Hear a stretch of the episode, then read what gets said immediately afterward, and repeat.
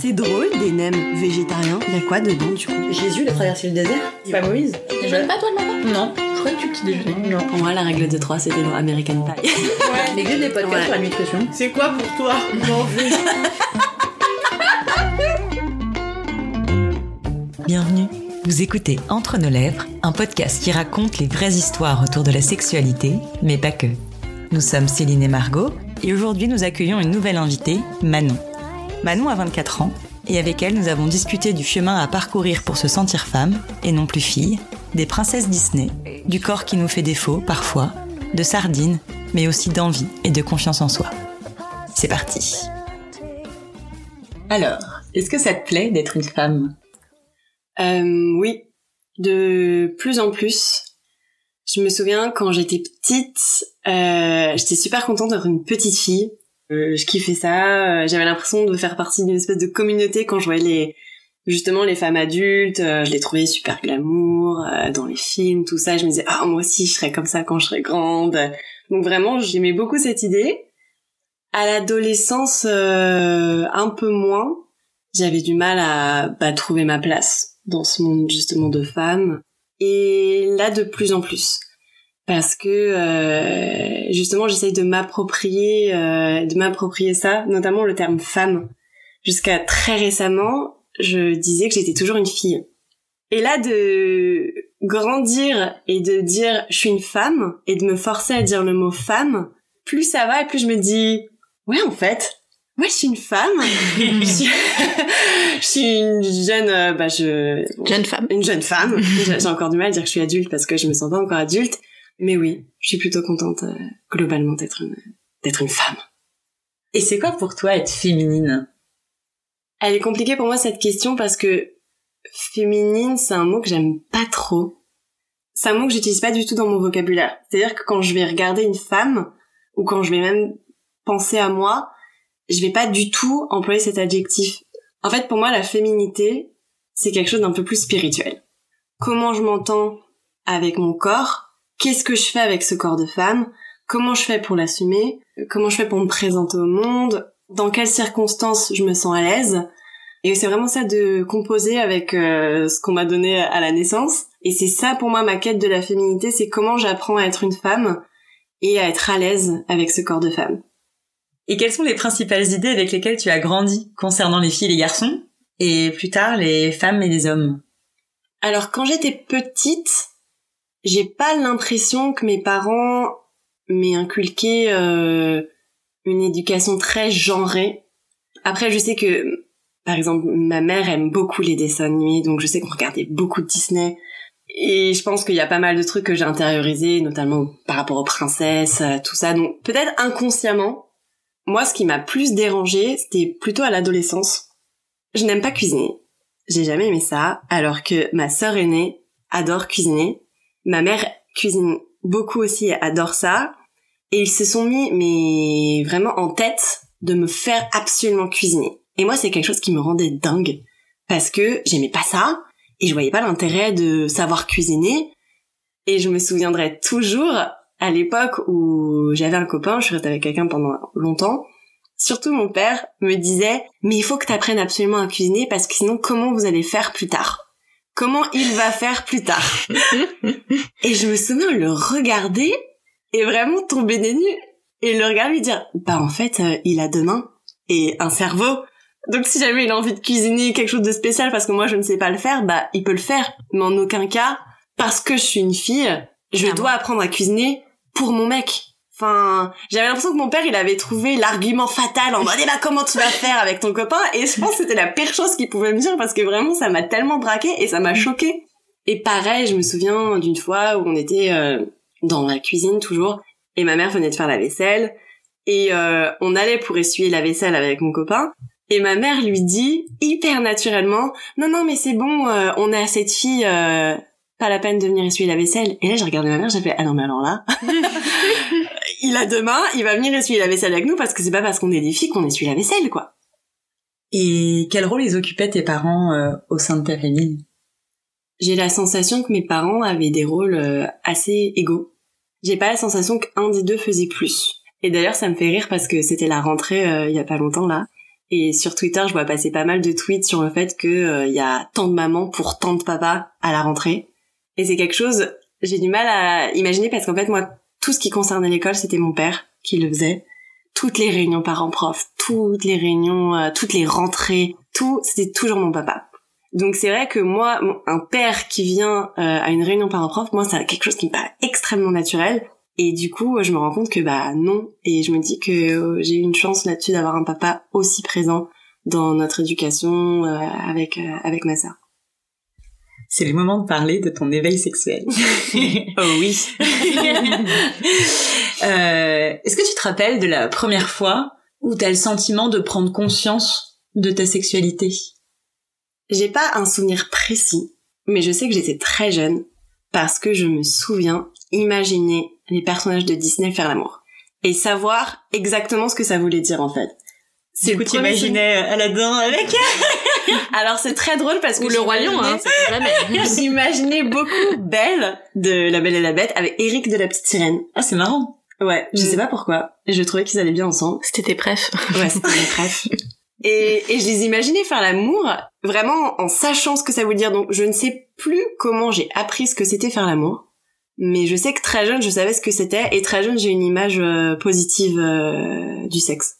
Et c'était quelque chose qui t'excitait ou c'était juste quelque chose que tu te représentais?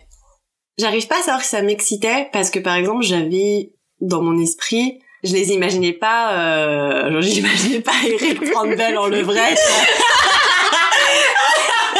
Il y avait pas de... Il y avait pas forcément de pénétration dans mon esprit.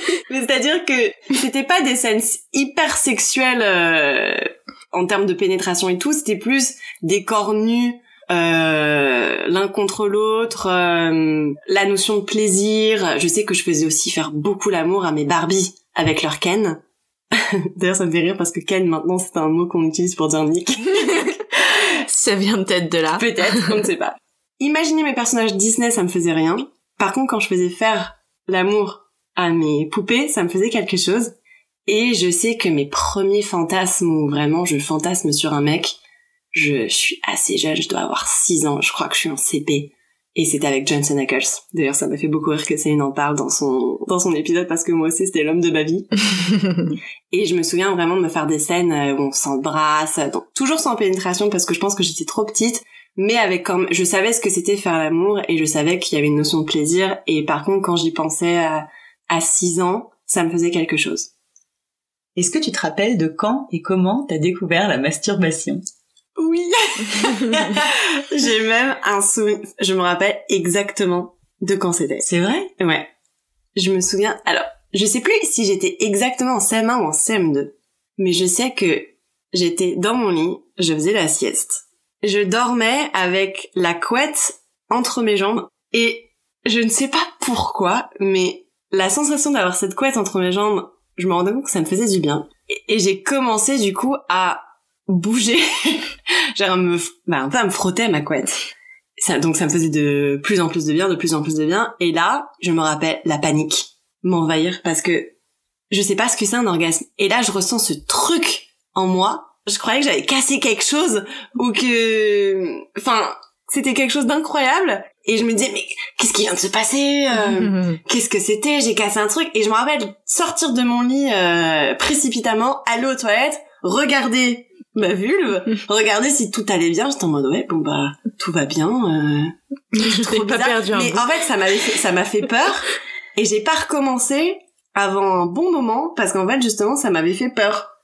Et vers la sixième, je crois que je commence à comprendre ce que c'est un orgasme et je crois que je réalise que c'était ça que j'avais expérimenté. Et donc à partir de la sixième, une fois que je comprends que je m'étais pas cassé le vagin et que j'allais pouvoir recommencer en toute euh, tranquillité, j'ai recommencé à me masturber euh, en sixième. Mais en... j'avais fait une petite pause entre temps parce que j'avais pas compris euh, à l'époque ce que c'était. Et est-ce que tu pouvais en parler de ça à tes parents? Oui, très librement. Alors, je leur ai pas parlé de la première fois que je me suis masturbée, mais je sais que le sujet du sexe, ça n'a jamais été tabou dans ma famille on en parlait très ouvertement, on pouvait poser toutes les questions qu'on voulait euh, à nos parents. D'ailleurs, je me souviens qu'un jour, on jouait dans le bac à sable ou je sais plus exactement où, et on trouve un magazine porno on, on le regarde. Et je crois, je me souviens plus exactement, je crois qu'on le ramène à la maison, ou je sais pas si mes parents descendent à ce moment-là et nous voient avec euh, le magazine. Évidemment, ils nous le prennent des mains en nous disant que c'est pas pour les enfants. Ils le mettent à la poubelle euh, ou autre. Mais à aucun moment, ils nous ont grondé en nous disant euh, que c'était mal, euh, qu'il fallait pas qu'on regarde. euh, pas du tout, au contraire, on, je crois que nous, on était tellement fascinés par ce qu'on avait vu dans ce truc qu'on on était en boucle toute la soirée, je crois, en mode Oh, mais vous vous rendez compte, le monsieur il faisait des bisous sur le minou de la dame. Et nos parents ils étaient en ah bon, oh là là, bah écoute, incroyable, oh là là, mais vous vous rendez compte, la dame elle avait le zizi du monsieur dans sa bouche, ah bah vous m'en direz tant. hein.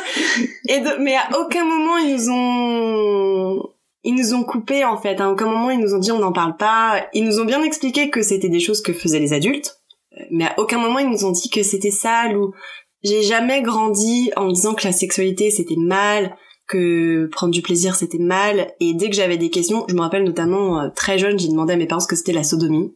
Et mes parents m'ont répondu très naturellement ce que c'était la sodomie, tout en me disant que c'était toujours quelque chose que faisaient les adultes.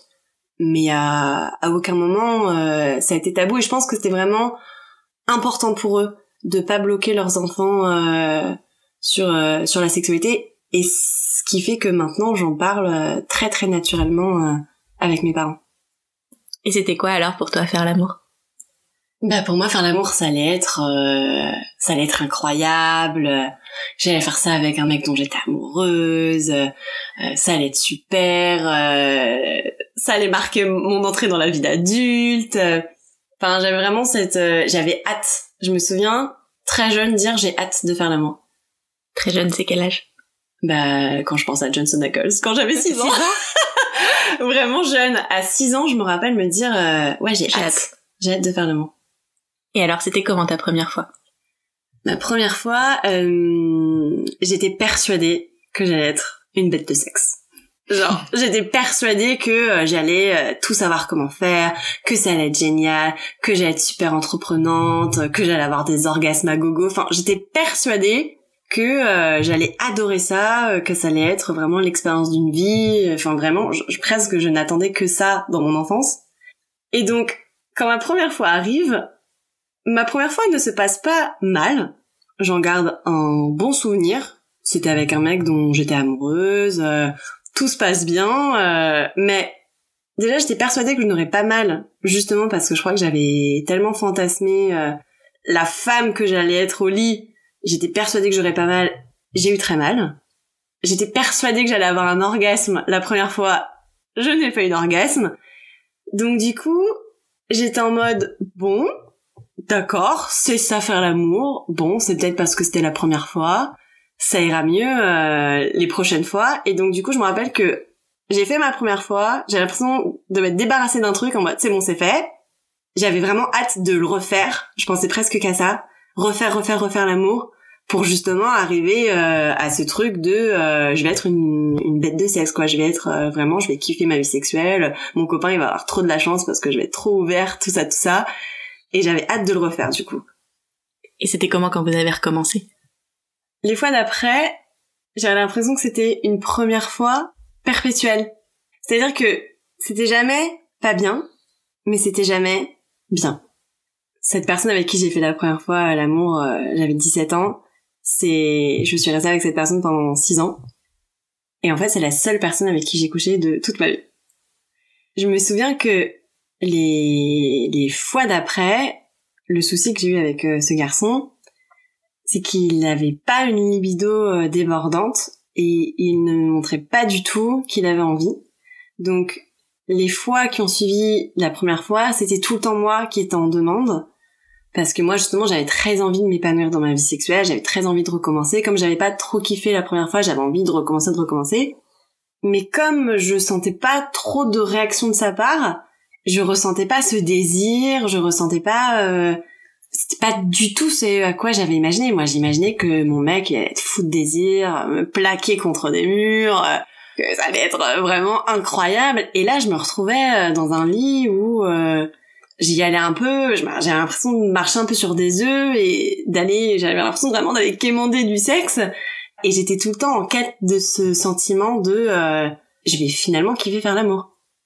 Je me souviens d'un épisode très particulier quand ça faisait quelques mois, je crois qu'on est ensemble, on allait passer notre premier week-end tous les deux chez lui. Et je me souviens me dire, ce week-end, je ne vais pas faire le premier pas. Et donc le week-end se passe, le vendredi se passe, le samedi se passe, le dimanche se passe, et en fait il ne m'a pas touché du week-end.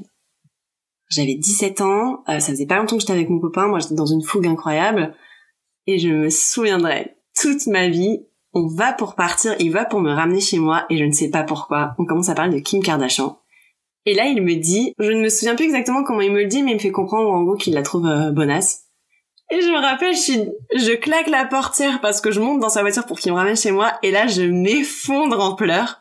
Et je le regarde et je lui dis, mais t'as pas le droit de me dire que tu trouves que Kim Kardashian elle est bonne alors que moi tu ne touches pas du week-end. Et vraiment je, je pleure à chaudes larmes parce que en fait ce qu'il faut savoir là les auditeurs ne, me voient pas mais je suis l'opposé de Kim Kardashian. Je suis blonde, euh, j'ai les yeux verts, je suis filiforme, j'ai pas de poitrine, j'ai pas trop de fesses. Enfin vraiment tu prends Kim Kardashian, tu veux son opposé, tu me prends moi quoi. Donc le fait qu'il me sorte ça, pour moi c'était de la de la provocation il pouvait pas me sortir pire exemple de meuf qui trouvait bonne enfin c'était horrible c'était horrible et, euh, et il a pas compris il a pas su me réconforter euh, il était démuni face à, face à mes larmes et vraiment cet épisode c'est un épisode assez déterminant dans ma dans ma vie parce que à ce moment-là je suis complètement braquée sexuellement un rapport sexuel type entre nous je sais pas on était dans le lit j'ai pas souvenir avoir fait l'amour autre part que dans un lit. Je crois qu'aucun de nous deux n'éprouvait du désir pour l'autre. Et donc il y avait une forme de devoir conjugal. Genre en mode, moi je me souviens en tout cas me dire, là on est dans le lit, si on fait pas l'amour c'est bizarre. Donc lui il venait pas forcément vers moi. C'était vraiment, hop, on commençait à se toucher, puis à se caresser un petit peu, et puis voilà, et puis une chose en entraînant une autre. Hop, on se retrouve à faire l'amour, mais il y avait quasiment pas de préliminaire. Euh, c'était quasiment de la pénétration euh, directe. Du coup, moi j'étais j'étais pas trop dans le mood, j'ai pas le temps d'être excitée, donc ça me faisait mal. J'ai rarement fait l'amour sans que ça me fasse mal en six ans. J'étais pas du tout en quête de mon plaisir. Si j'étais plus en mode je suis en couple, je l'aime parce que je l'aimais énormément, donc faut qu'on fasse l'amour. Mais c'est vrai que si je m'écoutais, si j'écoutais mon corps et ce que je ressentais vraiment, je pouvais ne pas faire l'amour avec lui. Et t'en as parlé À d'autres personnes? À mes amis Mhm. Du fait que ça se passait mal? Mhm. Jamais. Moi, j'étais très consciente que ça se passait pas bien. Ça m'est même arrivé parfois de pleurer après avoir fait l'amour. Et parallèlement, j'entendais mes amis, ma sœur, euh, me raconter leur vie sexuelle, euh, me dire que c'était génial, euh, que ça se passait trop bien. Et à ce moment-là, je me blâme. J'ai l'impression que c'est de ma faute si ça va pas bien dans mon couple. Et donc, j'ai honte, en fait. J'ai honte de ma vie sexuelle. J'ai honte de pas réussir à surmonter ces, ces caps-là. Il y a aussi une espèce de tyrannie du couple. J'ai l'impression qu'il faut que son couple ce soit le plus parfait. euh, et j'avais pas envie de, de détériorer cette image-là, surtout que tout le monde avait la sensation qu'on était un couple trop bien, trop parfait. euh, et dire sexuellement ça se passe pas bien, c'était vraiment euh, un château de cartes qui s'effondrait parce que ce qui fait, enfin, ce qui en tout cas pour moi fait un des piliers d'un couple, c'est la vie sexuelle. Donc dire ça se passe pas bien, c'était admettre que mon couple n'allait pas bien, que mon couple n'était potentiellement pas viable à long terme, et j'étais pas prête à recevoir des conseils ou euh, j'étais pas prête à les appliquer non plus. J'étais dans un endroit où c'était trop dur. J'avais vraiment la sensation que ma vie de couple reposait sur mes épaules et c'était un fardeau trop lourd. Et je pouvais pas partager ce fardeau-là avec les gens. Et avec lui? On a fini par en parler de nombreuses fois en fait en six ans. C'était toujours moi l'initiatrice des conversations compliquées. Donc on en parlait, on en discutait, on essayait de trouver des solutions, mais quelque part j'avais l'impression que quelque chose était brisé et remonter cette pente pour nous deux, hein, pour lui comme pour moi, c'était trop dur. Faire des efforts, ça me semblait euh, impossible. Et le fait qu'il me, qu'il n'en parle jamais, qu'il se préoccupe pas vraiment euh, de mon plaisir, par exemple, en six ans de relation, il m'a jamais fait jouir. Et honnêtement, j'ai l'impression que c'était pas un problème pour lui. Et, je me souviens, un jour, je lui fais quand même comprendre que j'aimerais quand même qu'il essaye. Donc il va pour me faire un cuni, il commence, comme il s'en sort pas extrêmement bien, et en même temps c'est normal, je lui avais jamais expliqué euh, comment faire, donc je commence à lui expliquer. Et je me souviens lui dire alors faut que tu fasses ça, machin, avec ta langue, à cet endroit l'apprécie et tout, euh, pendant, bah, jusqu'à ce que, euh, éventuellement, je vienne. Et me regarde, il fait, oh, attends, mais faut faire ça pendant 10 minutes, un quart d'heure. Oh, et je sens à ce moment-là en mode la flemme. Et je le regarde et vraiment, je suis, je suis démunie et, et je le fais remonter. En fait, ça sert à rien. Moi, j'ai pas envie de me sentir coupable de De pas venir de assez pas vite. venir assez vite. Ouais. J'ai pas envie, euh, oui, de, de me sentir coupable de demander à, à jouir. Moi, je me, je sais très bien me faire jouir toute seule. Donc, du coup, quand on avait des rapports sexuels, je me faisais jouir euh, pendant la pénétration. euh, mais euh, c'est vrai que du C'était coup, pas grâce à lui. c'est pas grâce à lui. En fait, encore maintenant, là, au moment où je vous parle, je ne sais pas ce que c'est de recevoir un orgasme de la part de quelqu'un d'autre. Personne ne m'a jamais fait jouir, à part moi-même. Je ne connais pas cette sensation. Donc du coup, euh, moi j'ai fait une croix là-dessus. Et c'est vrai qu'en contrepartie, moi il y avait aucune raison que je descende si lui il descendait pas. Donc des fellations, je lui en ai très peu faites. Alors que c'est quelque chose que j'avais envie de faire. Honnêtement, je trouve que c'est un sentiment extrêmement agréable de faire une fellation.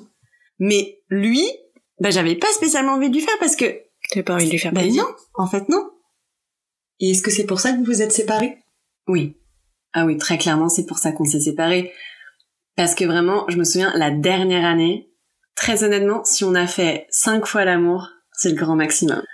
Parce que vraiment, on n'avait plus de désir et on avait, je crois, tous les deux plus envie de se forcer. Et je me souviens, par exemple, si jamais je savais que j'allais le voir le soir, toute la journée, j'avais cette angoisse qui montait parce que je savais que j'allais aller chez lui et que j'allais encore me retrouver face à un rejet, que lui allait se retrouver face à un rejet.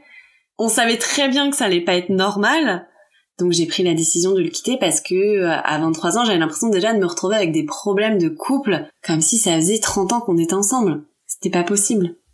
Et est-ce que ça t'a rendu triste? Est-ce que t'étais encore amoureuse de lui? Non, j'étais pas triste. J'étais forcément un peu chagrinée parce que c'est quelqu'un que j'aimais beaucoup, c'est quelqu'un qui a partagé ma vie pendant six ans. Donc forcément dire au revoir à tout ça, c'était compliqué, surtout que j'avais vraiment la sensation que c'était mon meilleur ami. Mais j'étais tellement persuadée que c'était la bonne décision à prendre que ça a été presque un soulagement de le faire. Et c'est surtout que je savais très bien que de son côté, il ressentait la même chose et que j'allais pas lui faire euh, de la peine. Limite, j'allais lui enlever une épine du pied aussi. Et du coup, on s'est séparés en très bons termes. Vraiment, on n'était juste pas fait pour être en couple. On était fait pour être euh, amis. On n'était pas fait pour être ensemble. Et du coup, est-ce que tu penses que tout ça, ça a changé un peu l'image que t'as de toi? Tu nous parlais de de la Manon fougueuse qui allait adorer le sexe et on a l'impression que elle a disparu. Ah complètement.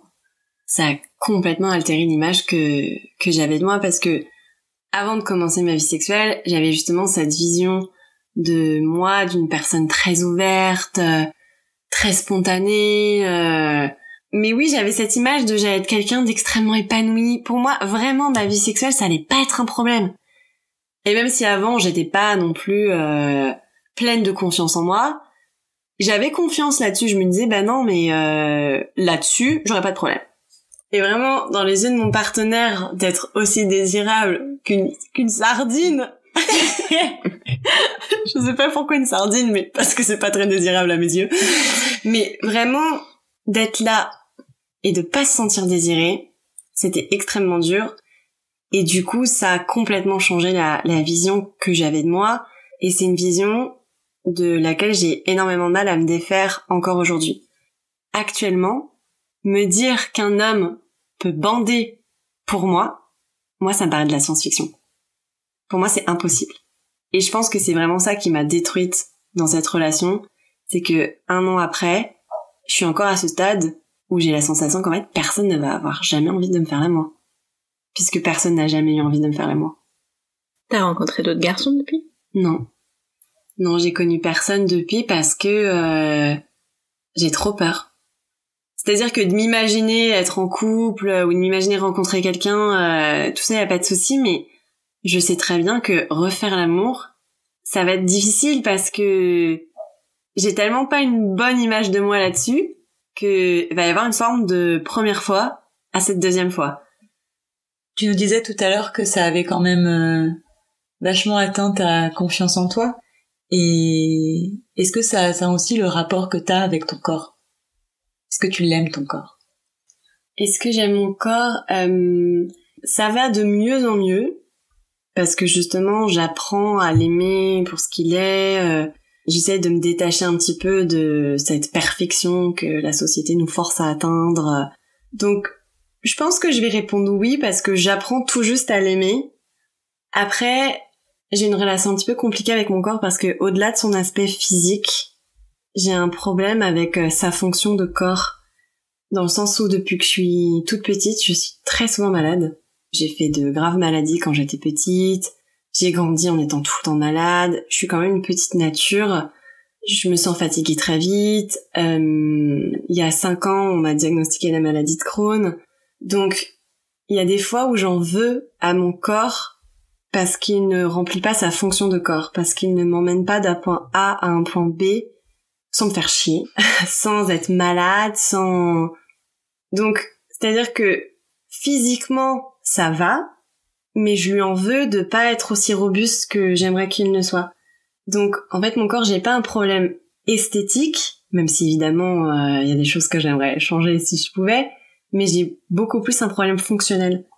Après, c'est vrai que tout à l'heure, du coup, on parlait de, ma vie sexuelle, et j'ai l'impression que là-dessus aussi, mon corps, il m'a un peu lâché parce que, même si je pense qu'il y avait aussi une très grosse part de mental dans le fait que j'ai tout le temps mal quand je faisais l'amour, bah, je, en fait, je ne sais pas si c'est que mental ou pas. Parce que comme je n'ai eu qu'une seule relation sexuelle, avec un seul partenaire, je ne sais pas du tout comment c'est avec d'autres donc je vais le découvrir peut-être, euh, enfin peut-être j'espère, plus tard, mais peut-être que là-dessus aussi j'ai peut-être un problème, je ne sais pas en fait. Donc c'est vrai que j'ai un rapport un petit peu étrange euh, avec lui. J'ai l'impression de pas l'avoir encore totalement découvert. Et j'ai l'impression de le chercher encore un petit peu ce corps et j'apprends à vivre dedans et à m'installer dedans complètement avant de, de pouvoir dire que je l'aime totalement. Du coup, là, tu nous parles de tout ce qui te fait défaut, mais c'est quand même des choses que t'aimes chez toi, dans ton corps. J'aime bien mes yeux, j'aime bien leur forme, j'aime bien leur couleur. Après, euh, j'ai pas, j'ai pas de problème avec l'ensemble, mais ce qu'il y a un truc que j'aime bien particulièrement, euh, on me fait souvent la réflexion que j'ai un joli sourire, donc euh, peut-être mes yeux et mon sourire. Et est-ce que tu te montres nu facilement? Oui, ça, par contre, j'ai aucun problème avec euh, la nudité. C'est vrai que dans mon esprit, mon corps n'est pas du tout un... Bah, c'est un peu comme je le disais tout à l'heure, n'est pas du tout un objet de désir. Comme personne ne l'a jamais vraiment désiré, moi, je me montre nue euh, et ça me pose euh, aucun problème. Je, franchement, je pourrais me montrer nue devant des mecs et... et vrai, en, toute innocence, quoi, parce que vraiment, dans mon esprit, ce serait... Devant n'importe qui. Ben ouais. Genre franchement faire du être nu à la plage par exemple, c'est quelque chose qui ne me pose aucun problème parce que je ne me dirais même pas je vais susciter le désir des hommes. Genre en mode bah non, c'est un corps, une paire de seins, une vulve. Euh. En fait, dans mon esprit, vraiment, je suis tellement, enfin, asexuée, c'est pas vraiment le terme, mais pour moi, je, je ne dégage tellement rien de sexuel. Mais parce que du coup, si demain ton corps il était désiré et que tu voyais ton corps comme un objet de désir, tu penses que du coup ça affecterait le fait que tu te montres nu si facilement? Je sais pas. Peut-être. En vrai, je sais pas. Soit ça me donnera encore plus envie de le montrer, soit euh, c'est une bonne question. Honnêtement, je sais pas. Il y a une question qu'on aime bien qu'on pose à tout le monde. Des cinq sens, lequel est le plus lié à la sexualité chez toi? Pour moi, je pense que ce serait le toucher. Le toucher parce que je suis quelqu'un de très tactile moi, j'adore toucher les gens et j'adore qu'on me touche. Mais c'est-à-dire que même euh, quand je dis bonjour aux gens, j'ai toujours besoin de leur toucher les épaules ou les bras. Et moi, j'aime bien, j'aime beaucoup le contact euh, physique. Et donc, c'est vrai que pour moi, du coup, c'est quelque chose qui est primordial dans un rapport sexuel. Et c'est ce que j'aime le plus. Ça va être de toucher mon partenaire et que mon partenaire me touche. Et quelle est la sensation que tu recherches à travers le sexe? Ou que tu vas rechercher? Euh, c'est gentil de parler au futur. Euh, ben le plaisir, tout simplement en fait. J'ai envie de ressentir du plaisir quand je fais l'amour. J'ai envie de kiffer ça. J'ai envie de me réconcilier avec ça parce que actuellement, j'ai l'impression que je pourrais ne plus jamais faire l'amour et que euh, et qu'en vrai, ce serait pas grave parce que comme j'ai pas une très très bonne image de la vie sexuelle, je me dis bah de toute façon, nous avons vu ça dans les films, mais en fait, c'est pas ça. Donc en vrai, euh, c'est pas grave. Donc j'ai envie de me réconcilier. J'ai envie de faire l'amour comme dans les films. J'ai envie de ressentir ce truc-là. Je sais que c'est possible quand j'en discute avec des amis, avec des connaissances et qu'on parle de sexe, je sais que ce sentiment-là est possible, donc j'ai envie de le ressentir. et du coup, pour reparler encore un peu de masturbation, est-ce que c'est quelque chose que tu pratiques souvent? Oui. oui, c'est quelque chose que je pratique euh, assez souvent. J'arrive pas à faire de moyenne, mais je peux me masturber euh, tous les jours. Parce qu'en fait, pour moi, moi j'ai pas du tout besoin d'être euh, excitée par quelque chose pour me masturber. C'est-à-dire que vraiment, je me masturbe comme j'irais me faire couler un café, comme je mangerais un carré de chocolat. C'est genre, euh, des fois, je peux être en train de regarder un film et tiens, je vais faire pause et je vais masturber. Mais du coup, un film. Euh, ah mais je peux regarder un documentaire, euh, je sais pas sur les, je sais pas sur les sur les sardines. Justement. Euh, et de me dire tiens, je, me masturberais bien, pas du tout par rapport aux sardines, mais je sais pas parce que d'un coup j'ai envie, mais vraiment ça me mm. prend comme, mais vraiment une envie de chocolat. Ou par exemple, je sais pas, je vais être je vais être prête pour partir à un rendez-vous. Il va me rester un quart d'heure avant de partir de la maison qu'est-ce que je pourrais bien faire? Bah, je vais masturber. Enfin, vraiment, ça me vient euh, comme ça. Euh, j'ai vraiment pas besoin d'un stimuli euh, visuel ou d'être dans une certaine ambiance pour avoir envie de me masturber. Ça me vient vraiment comme ça. Et c'est comme ça tout le temps Ça fonctionne pas par phase? Non. C'est-à-dire que même quand ça n'allait pas avec mon ex sur le plan sexuel, c'est-à-dire que je n'avais pas envie de sexe avec lui, mais je continuais toujours de me masturber très naturellement parce que j'ai l'impression d'avoir toujours envie euh, de me masturber en fait. Et aujourd'hui, est-ce que tu penses que t'aurais besoin d'être amoureuse pour faire l'amour de nouveau avec quelqu'un? Non, je pense pas. Je pense pas. Euh, j'ai besoin quand même de fantasmer un peu la personne, c'est-à-dire que je pourrais pas comme ça d'un coup coucher avec quelqu'un.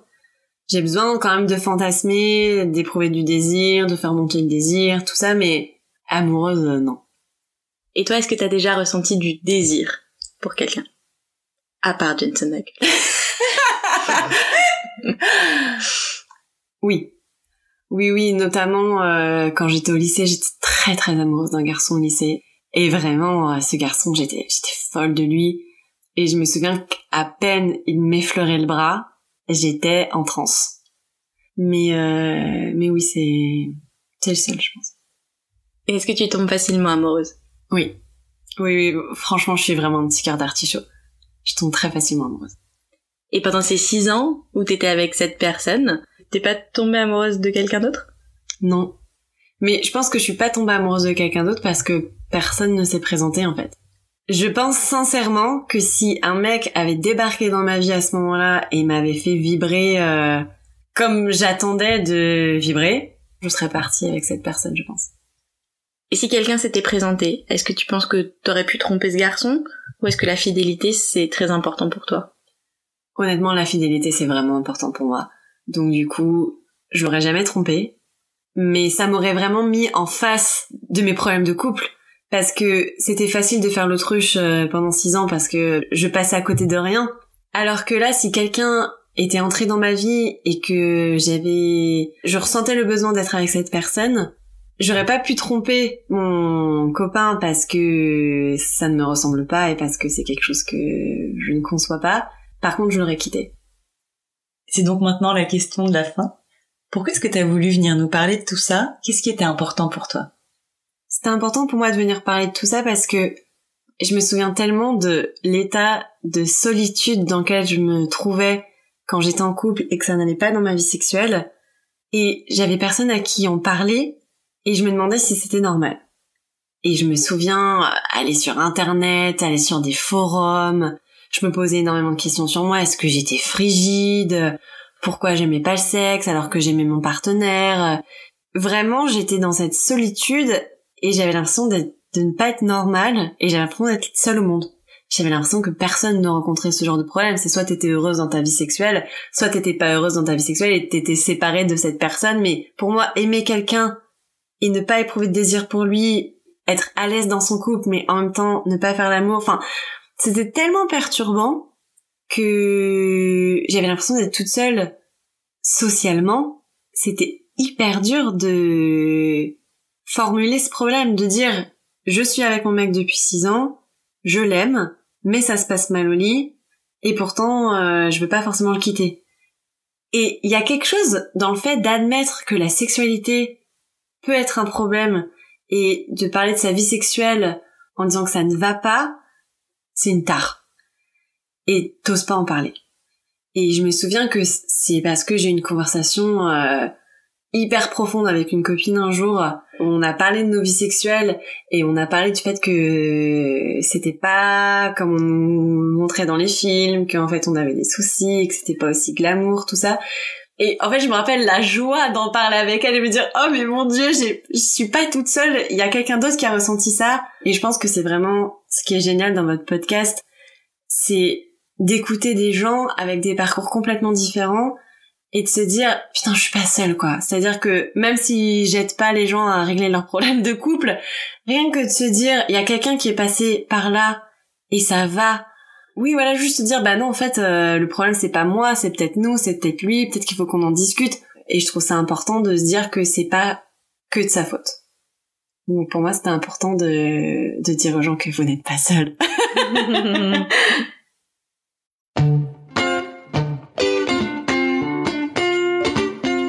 Pour ne pas rater le prochain épisode d'Entre nos lèvres, abonnez-vous à ce podcast. Vous pouvez également nous suivre sur Instagram, Facebook et Twitter, at Entre nos lèvres, ou sur notre site internet entrenoslèvres.fr où nous écrivons aussi. Et n'oubliez pas de vous inscrire à notre super newsletter. Tous les 15 jours, à l'annonce du nouvel épisode, on partage avec vous 5 chouettes recommandations. Des livres, des films, des articles, tout ce qui nous a plu ou touché ces derniers temps. Promis, c'est cool. Ah oui, et puis la musique du générique a été composée par Martin de Bauer. Allez, à dans 15 jours.